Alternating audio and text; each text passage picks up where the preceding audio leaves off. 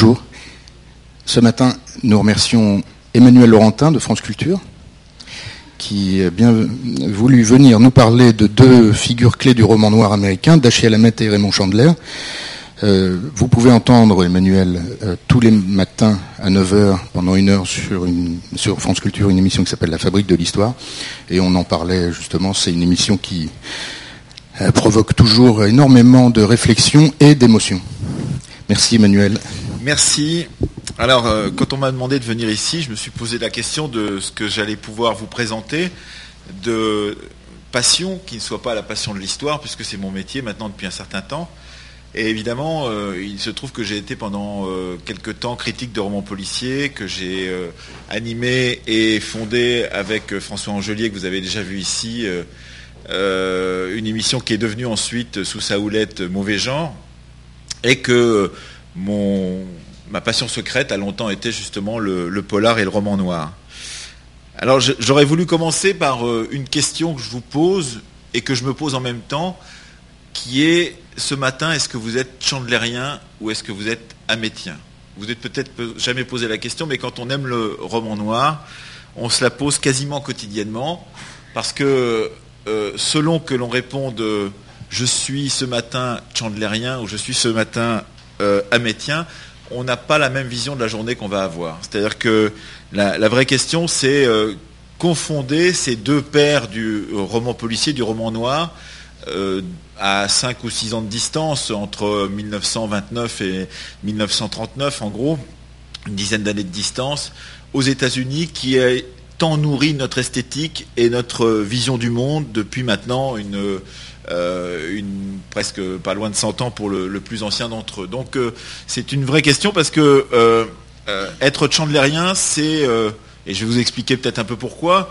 c'est se dire qu'au bout du compte, dans cette ville dans laquelle nous vivons, il y a des meurtres, il y a des viols, il y a des euh, crimes qui sont commis chaque euh, jour, souvent chaque nuit, puisque beaucoup de ces romans sont des romans nocturnes, et euh, que ces viols, ces crimes, ces meurtres, au bout du compte, quelqu'un va essayer de les révéler à la face de la société mais au bout du compte, ne pourra pas empêcher qu'il se déroule. C'est-à-dire que l'idée, c'est qu'il y a un, personnage, le détective, on va revenir sur cette figure du détective, qui euh, euh, révèle par euh, son travail ce qui se passe donc dans la ville, les, tréfonds, les sous-sols de la ville, mais au bout du compte, la ville continue à créer des crimes, créer des meurtres, créer des viols.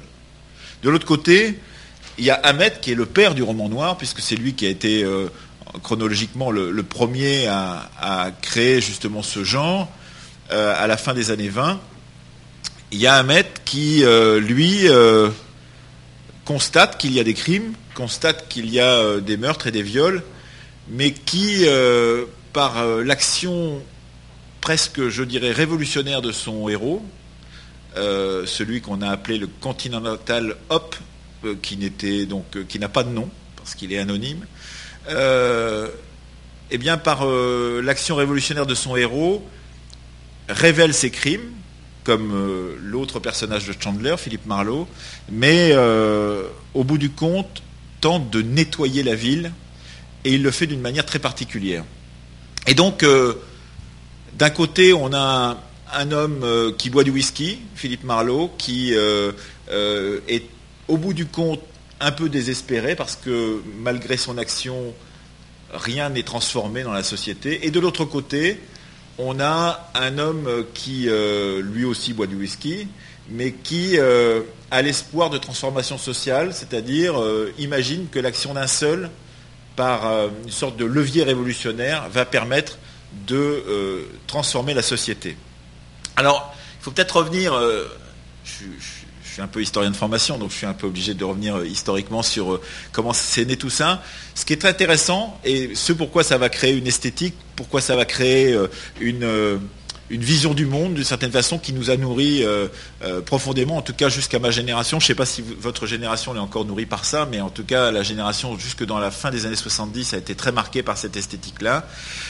ça remonte au milieu du 19e siècle, à l'industrialisation, à la création des grandes cités américaines et euh, à la naissance de ce personnage du détective euh, qui est très particulière. Euh, cette naissance est très particulière aux États-Unis, c'est-à-dire qu'évidemment, ce détective, il n'existe pas dans la littérature policière française, puisque la question de l'État n'est pas du tout gérée de la même façon aux États-Unis et en France. Et donc, au bout du compte, un détective, c'est un personnage seul, solitaire, qui est embauché pour pouvoir, par un commanditaire, pour pouvoir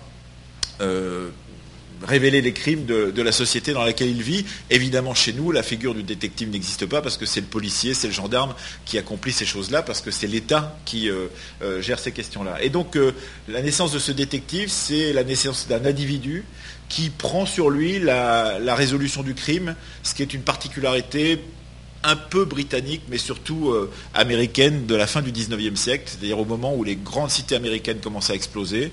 Euh, on crée le personnage de Nick Carter, qui sera le premier grand personnage de, littérature policière. Et puis, euh, surtout, ça, c'est disons, il est encore très apparenté, ce personnage-là, à tous ceux du 19e siècle qui sont les Rouletabille, qui sont les... Je ne sais pas si ça vous dit quelque chose, ces personnages-là, parce qu'ils ont été un peu remis au goût du jour dans les années 2000, mais euh, les Rouletabille, des personnages de détectives qui sont des, gens qui sont là pour résoudre une énigme. La question du roman noir, c'est qu'on ne résout pas une énigme. C'est que on, traite le mal social dans la société. On raconte, euh, euh, ce roman noir à l'américaine raconte très loin euh, des, questions de chambre close, par exemple, euh, euh, qui était la spécialité du roman anglais et d'un certain roman français. On raconte la société, le brassage social, le mélange des genres, parce que l'avantage du détective, c'est qu'il est le seul à prendre, avec le journaliste, l'ascenseur social. Il peut le matin être dans un tripot, ou le soir être dans un tripot, et le, lendemain chez le ministre il a le droit de monter et de descendre l'ascenseur social. Et donc il permet au romancier de nous raconter une stratégie, une coupe sociale, une stratigraphie sociale comme ça, qui permet à chacun de se reconnaître dans la société dans laquelle il est en train de vivre. C'est-à-dire il a une grande liberté d'action qui lui permet de monter de descendre l'ascenseur social. Et, ça, c'est une vraie nouveauté. C'est-à-dire qu'on a quelqu'un qui nous décrit la société en train de battre, en train de vivre, en train de, à travers en particulier ses crimes et euh, ses morts. Donc, euh, euh, c'est très intéressant parce que ça part d'une idée très puritaine que la ville, c'est le lieu du crime. C'est le lieu de la déchéance ça, part de cette idée qu'on euh, a créé les États-Unis pour être une nouvelle Jérusalem, mais on ne les a pas créés pour être une Jérusalem qui euh, euh, deviendrait une sorte de Babylone. Et donc le vrai boulot du, détective dans une société très puritaine, c'est de dire que la ville est le lieu de la déchéance, le lieu du stupre, de la débauche, etc., et de tenter de résoudre cette question-là. Donc il ne faut jamais oublier que le détective, tel qu'on nous le présente aujourd'hui, il apparaît comme une sorte d'individu un peu glorieux, euh, mais il est aussi issu d'une vieille tradition euh, puritaine anglo-saxonne qui euh, n'a jamais été totalement effacée de, ses gènes. Alors, qu'est-ce qui se passe? Après la Première Guerre mondiale Eh ben, il y a des pulps, ce qu'on appelle les pulps, c'est des petits journaux. Vous avez sûrement vu Pulp Fiction, évidemment, de, Tarantino. Euh, des petits journaux euh, à 3 sous, euh, les dime novels, on appelle ça, qui coûtent pas cher, qui sont publiés sur du petit papier de mauvaise qualité. Et ces romans, donc pas chers, publiés sur du papier de mauvaise qualité, en cellulose, s'arrachent à des milliers d'exemplaires, des centaines de milliers d'exemplaires, publient des aventures, essentiellement des aventures, soit de science-fiction, soit de policiers, soit de, des, aventures euh, euh, à l'étranger, un peu comme euh, le fait dans la lignée de Jules Verne. mais ce qui est intéressant, c'est que après la Première Guerre mondiale, les auteurs de romans policiers vont durcir le ton. C'est ce qu'on appelle le hard boil, c'est-à-dire c'est le, moi je parle très mal anglais, c'est donc les durs à cuire, c'est-à-dire c'est la personnalité d'un personnage qui euh, euh, se prend des coups dans la figure, boit du whisky, euh, drague les femmes, et n'est plus du tout un personnage un peu éthéré à la façon Agatha Christie, vous voyez. Et ce personnage-là devient une sorte de personnage très masculin, très viril, très affirmé dans, dans la façon d'agir dans la société des années 20. Et ce personnage, il est créé par deux personnes qui sont peu connues pour l'une, John Carroll Daly, euh, qui est le premier à utiliser l'expression hard-boiled, et puis Dashiell Hammett. Alors Dashiell Hammett, il a une histoire un peu particulière, c'est qu'il est euh, proche du Parti communiste américain. Euh, on, sait peu qu'il y avait un parti communiste qui existait depuis le donc et une, tendance révolutionnaire aux États-Unis depuis la fin du 19e siècle au moins. d'émigrés généralement d'Europe qui sont partis là-bas avec des idées socialistes. Et, et, donc lui, il est proche du Parti communiste américain. Il a été pendant six ans détective pour l'agence Pinkerton et on dit qui est une agence euh, de détectives privés, et on dit que pendant ces six années euh, dans l'agence Pinkerton, il a démissionné au bout de six ans parce qu'on lui a demandé de mettre fin à une grève. C'est-à-dire que l'agence Pinkerton était utilisée non seulement pour euh, euh, le travail classique du détective, les questions euh, d'adultère, des questions de, divorce et des choses comme ça, mais aussi par des grands industriels qui utilisaient ces agents pour pouvoir retourner une grève et faire en sorte que les grèves ne, ne se multiplient pas dans les États-Unis des années 20. Donc il démissionne de l'agence Pinkerton et il commence à écrire un style très sec un style très euh, euh, court, euh, qu'on appelle behavioriste, c'est-à-dire un style qui se fonde sur la l'attitude du personnage principal, c'est-à-dire l'attitude du personnage principal, c'est celui qui évolue dans la société en le voyant évoluer, on sait sa psychologie, on n'a pas besoin, contrairement au roman anglo-saxon, de grandes réflexions sur qui il est, pourquoi il agit, etc. C'est la façon dont il agit qui va dire qui il est au bout du compte. Et donc il invente ce personnage du détective qui va, euh, à travers la société des États-Unis, euh, donc euh, révéler les, travers de cette société. Et pour vous donner un exemple de ce qui est pour moi le plus grand roman, parce que c'est le premier, il date de 1929, ça s'appelle Red Harvest en anglais et c'est La Moisson Rouge en français. Qu'est-ce que raconte La Moisson Rouge? C'est un roman absolument extraordinaire. Si vous l'avez jamais lu, euh, lisez-le. Moi, je le lis qu'en français parce que je ne lis pas en anglais, mais je pense qu'en anglais c'est encore mieux. Euh, c'est un détective qui ressemble beaucoup au personnage qu'a été lui-même euh, Dashiell Hammett. C'est un détective qui est appelé par un, vieillard, par un jeune, un jeune homme, fils d'un milliardaire, qui tient une ville. La ville s'appelle Personville en français. Alors je ne sais pas comment c'est en anglais.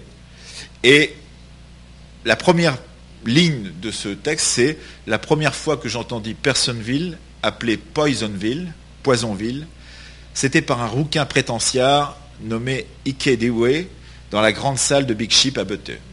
Donc la ville dans laquelle il va aller s'appelle Personville, mais elle s'appelle, elle est surnommée par tout le monde Poisonville. Et la première page, la deuxième page de ce, de ce, alors il arrive dans la ville, c'est un travelling, c'est comme au cinéma. Il arrive dans la ville, voici ce qu'il voit. Le premier flic que j'aperçus avait une barbe de huit jours. Le second portait un uniforme minable auquel il manquait deux boutons. Un troisième, planté au milieu du principal carrefour de la ville, le croisement entre Broadway et Union Street, dirigeait la circulation le cigare au bec. Après celui-là, je cessais de les passer en revue. En un petit paragraphe, Qu'est-ce qu'il dit Cette ville n'est plus tenue par ses flics. Cette ville est à l'abandon puisque l'un a un cigare au bec, l'autre n'est pas rasé et le troisième, il lui manque deux boutons sur son uniforme. Et donc, la capacité de regard de, de, de Dashiell Hammett, c'est de dire qu'est-ce qui se passe dans cette ville dans laquelle j'ai été appelé par un gars qui, au bout de la troisième page, est déjà mort. C'est-à-dire qu'il arrive, il sonne, la personne qui l'a appelé pour pouvoir faire son enquête est mort. Donc il va arriver dans cette ville, il va voir les forces en présence, il va voir une ville totalement aux prises de la mafia, euh, de son propriétaire qui est propriétaire de tous les journaux, qui est propriétaire de la mine, qui est propriétaire de toutes les institutions de la ville, etc.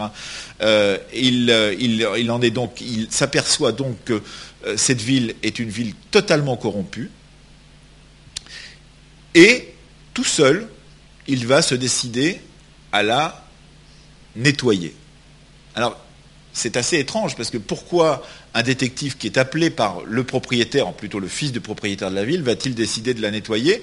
Alors est-ce que c'est une sorte de vision morale qu'il transporte avec lui? C'est difficile à dire parce qu'il n'y a aucune réflexion à l'intérieur du roman qui permet de le savoir. Mais c'est une vision proprement révolutionnaire puisque l'idée, c'est qu'il va monter toutes les parties de la ville les unes contre les autres. Il va créer une sorte de guerre civile interne à la ville entre ceux qui la tiennent c'est-à-dire entre la mafia, le, clan qui dirige la ville, à savoir la famille de Elio Wilson, et tous les autres qui sont autour de lui. Et il va faire en sorte que quand il sera parti, la ville ne sera plus ce qu'elle était quand il est arrivé. Mais il n'aura rien fait lui-même. Il n'aura pas tiré un coup de feu, il aura subi des coups, il en aura pris, mais il n'aura pas tiré un coup de feu, il aura mis en, en action, pourrait-on dire, le euh, processus social à l'intérieur de la ville. Et c'est en ça que c'est une, vision révolutionnaire. C'est-à-dire que quand je dis le matin on peut se lever amétien ou chandlerien, ça veut dire que le matin, on peut penser qu'on va bouffer le monde et qu'on va réussir dans sa journée à entièrement transformer euh, la société dans laquelle on vit. Si on est euh, chandlerien, c'est-à-dire que si on change d'approche, alors Chandler, lui, il arrive un peu après euh, Ahmet. Ahmet publie ça en 1929, juste à la veille de la grande crise. Et euh, Chandler arrive un peu plus tard, puisqu'il commence à se mettre à écrire dans les années 33-34, et que ses premiers chefs-d'œuvre, ça sera 1939. Euh, et Chandler a dit de Ahmet, parce qu'il a une vénération pour ce personnage-là, il a dit de Ahmet quelque chose qui est tout à fait exceptionnel. Il a dit il a pris le crime dans le vase chinois dans lequel il était installé, il a ouvert la fenêtre et il l'a jeté dans la rue. C'est-à-dire qu'en fait, Café Hamet, il a pris tout ce qui était euh, ce, goût de l'enquête, ce goût du it, qui était le goût euh, de tous les lecteurs d'Agatha Christie et de tous ceux qui travaillaient euh, autour de cette question-là, pour le rendre à la société. C'était des histoires de chambre close, c'était des histoires de détectives qui, par leur intelligence, arrivaient à résoudre une, énigme, mais qui étaient totalement déconnectés du monde, puisque ça se passait toujours dans des sociétés fermées, dans des clubs anglais, dans des choses comme ça. Et ce qu'a fait Ahmed, c'est qu'il a ouvert la fenêtre, il a pris le vase chinois, il l'a cassé, il l'a jeté dans le ruisseau. Et, c'est vrai que c'est une formidable vision de ce qu'a été la transformation du regard sur le roman noir qui a été mise en place par, euh, par. Alors donc, lui, il arrive après. Il n'a pas du tout vocation, euh, Chandler, a priori, à écrire des histoires euh, policières, mais il est très impressionné par ce qu'a écrit Hammett, et donc il s'y colle dans une revue, un pulp, qui est le pulp qui a été donc utilisé par Hammett pour ses premiers textes, à savoir Black Mask. Et Black Mass prend les premiers textes, les premières nouvelles de Chandler dans les années 30. Et ensuite, les, grands romans vont, paraître. Et ces grands romans sont différents. Pourquoi? Parce que justement, ce sont des romans qui, euh, eux, sont euh, euh, marqués par cette désespérance dont je vous parlais tout à l'heure.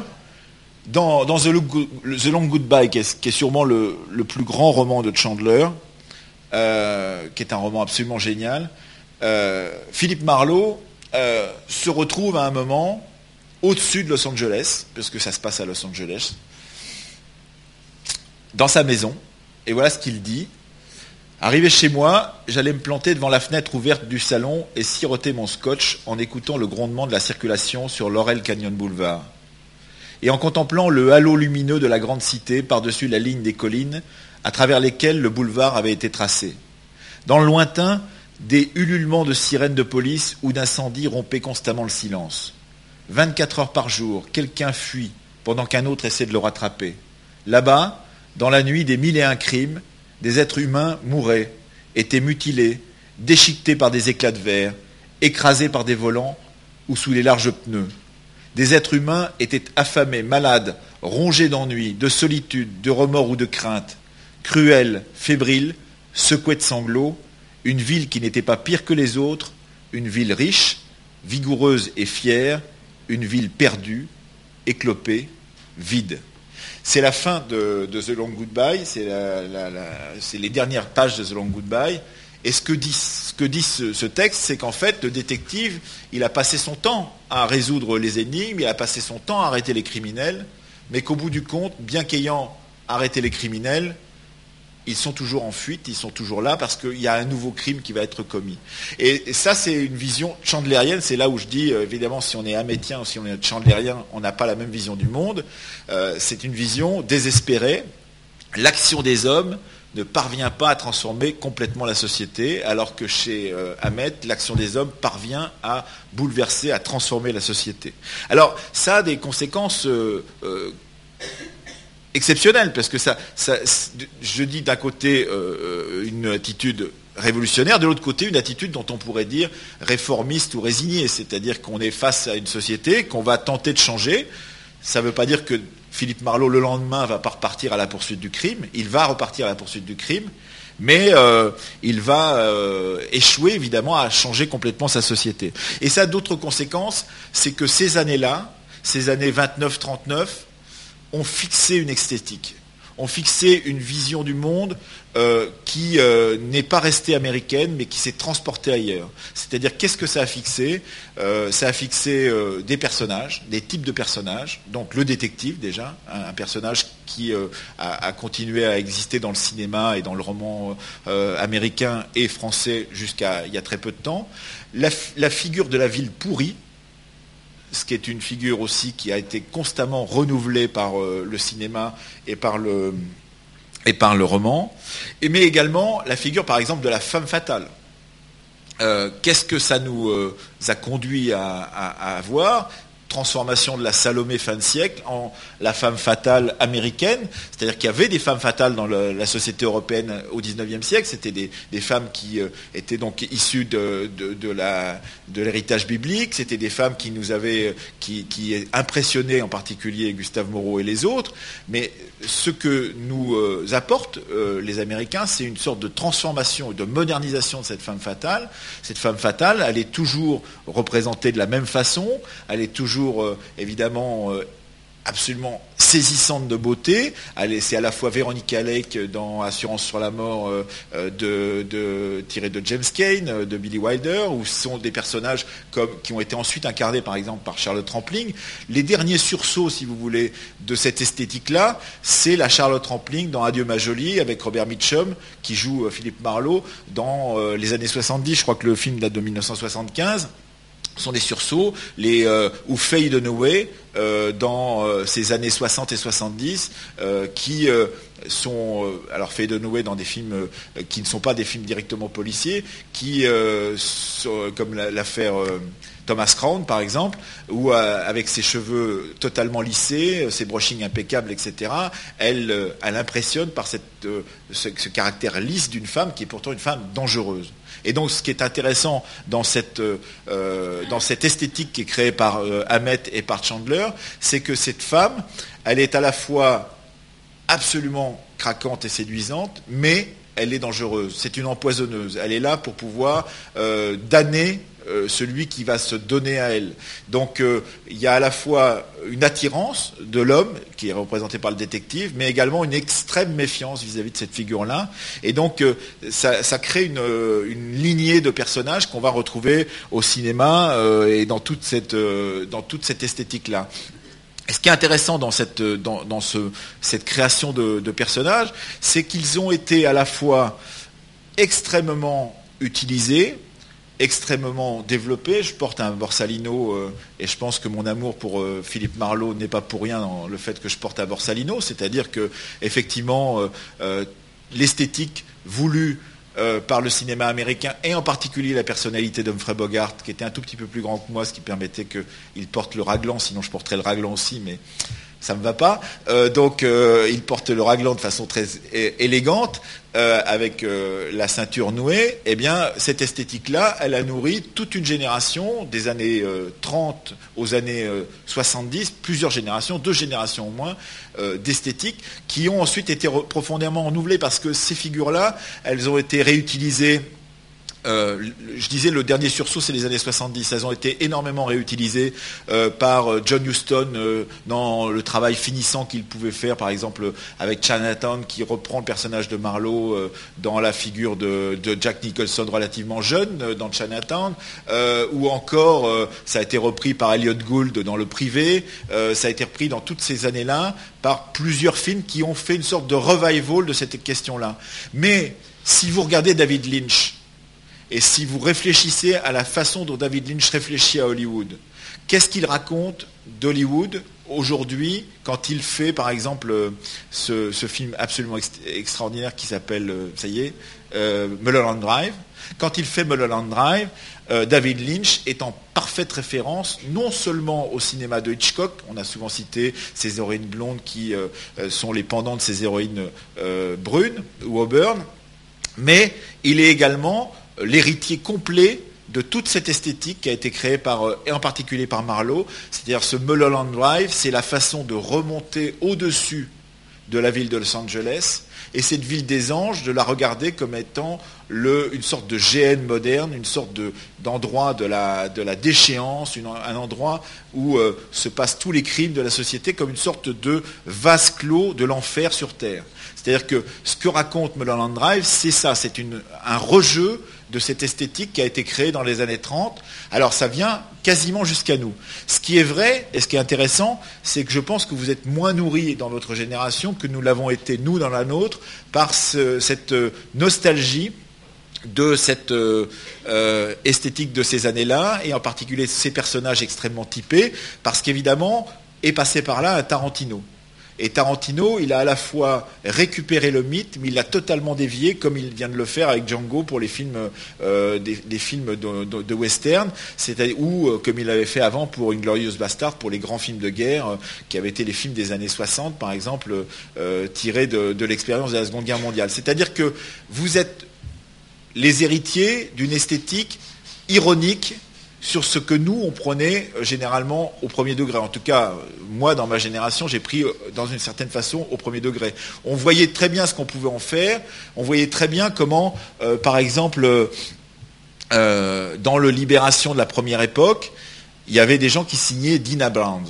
C'était un pseudo, et ce pseudonyme de Dina Brand, c'était en fait une référence immédiate à, mettre, puisque euh, Dina Brand est le personnage féminin de la moisson rouge.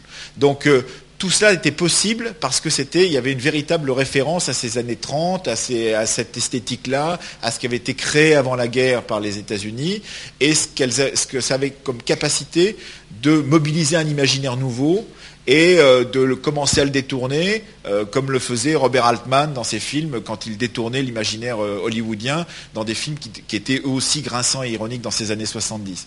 Évidemment, ce qui, arrive avec, avec Tarantino, c'est on ouvre le grand magasin des accessoires et on va puiser dedans de façon totalement décomplexée, sans aucune logique a priori. C'est-à-dire qu'en gros, ce qui intéresse Tarantino, c'est qu'il va chercher le chapeau du détective, la robe rouge de la, femme fatale, il va chercher euh, euh, la casquette du euh, capitaine américain ou le képi du général français, et il va mélanger ça dans une sorte de grande, de foire extrêmement postmoderne, dans laquelle tous ces, éléments-là peuvent être déliés de l'histoire qui les a, qui les a créés, et lui, il dit en, en démiurge, je peux mélanger tout ça avec la joie, la bonne humeur qui me caractérise, je peux prendre tous ces signes, ce sont des signes qui sont relativement morts. Et c'est vrai que c'est intéressant de voir que ces signes sont relativement morts pour votre génération, c'est-à-dire que je pense qu'il euh, n'y a pas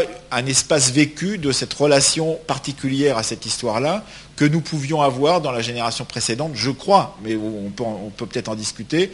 Euh, et euh, on est dans un, dans un moment où, comme pour l'histoire, et ça, me rappelle mon travail de, médiateur d'histoire à la fabrique de l'histoire, eh bien, euh, un, Nicolas Sarkozy peut aller chercher euh, dans le grand magasin des accessoires de l'histoire, alors qu'il est marqué à droite, Jean Jaurès et euh, Charles de Gaulle, Charles de Gaulle et Jeanne d'Arc, Jeanne d'Arc et Guy Moquet, d'une certaine façon, sans que ça fasse frémir la plupart des Français parce que ces signes sont des signes morts, sont des signes qui, ces personnages-là sont des personnages qui sont morts, c'est-à-dire qu'ils n'ont plus de filiation directe, ils ont été coupés, rompus par une modernité ou une postmodernité des années 70 et 80, qui d'une certaine façon euh, regardent leur esthétique, s'intéressent à leur esthétique, mais cette esthétique n'est plus reliée à la société qui les a créés, euh, et n'est plus en écho avec la société d'origine. Et donc, moi, je, crois qu'il y a quelque chose d'intéressant à voir que dans ces deux domaines, que sont le domaine de la politique ou le domaine de, cette esthétique liée au roman policier, il y a euh, cette quête comme cela euh, d'images qui sont des images fortes qu'on peut convoquer lorsqu'on en a envie, mais dont à, euh, image auquel on n'est pas forcément lié. C'est-à-dire qu'on n'a pas de compte à leur rendre. On n'est pas obligé de prendre à la fois l'image et toute l'histoire qui va avec. On peut prendre l'image, on la récupère, on la coupe de son passé et on s'amuse avec. Et ça, c'est euh, très euh, neuf. Je pense que, en cela, le personnage du détective, créé par Ahmet, est un personnage qui est un peu mort. Moi, je vois par exemple comment dans les euh, les conventions de romans policiers où je vais de temps en temps, la seule chose que demande un, que demande un, photographe qui veut absolument euh, illustrer pour son journal local euh, la, question, c'est donc pour faire une photo pour son article, c'est vous n'auriez pas un, raglan, vous n'auriez pas un impair et vous n'auriez pas un chapeau parce que ça serait vraiment bien si vous posiez avec un impair et un chapeau. Donc en gros, la seule chose qui relie le polar au monde contemporain, ce polar, ce roman noir, ce roman hard-boiled des durs à cuire, euh, c'est cette esthétique-là, même si aujourd'hui on sait très bien qu'un flic de la BAC n'a plus rien à voir avec Philippe Marlowe. Euh, même si on sait très bien qu'aujourd'hui, euh, la, police, la gendarmerie n'ont plus rien à voir avec ça, et que la police américaine n'a plus rien à voir avec ça, que ces figures-là ont été profondément renouvelées par tout un tas d'autres choses qui ont laissé tomber et le raglan et le, et le, verre de whisky et euh, le, borsalino. Et malgré tout, ça reste encore dans un imaginaire commun comme étant il faudrait qu'il y ait de la fumée, il faudrait qu'il y ait du whisky, il faudrait qu'il y ait une belle pépée, et il faudrait qu'il y ait euh, euh, un personnage assez beau, menton carré, avec euh, son, chapeau sur la tête. Ça permettrait de réincarner cette question-là, même si cette question-là n'a plus rien à voir avec la société d'aujourd'hui. C'est une question intéressante parce que ça pose des questions sur la, façon dont on peut perdurer ce type de roman dans l'imaginaire. Moi, je pense que la, capacité de, ces romans-là à nous raconter le monde est encore très forte. Mais est-ce que c'est un phénomène de génération ou est-ce que ça vous parle encore? Je ne sais pas.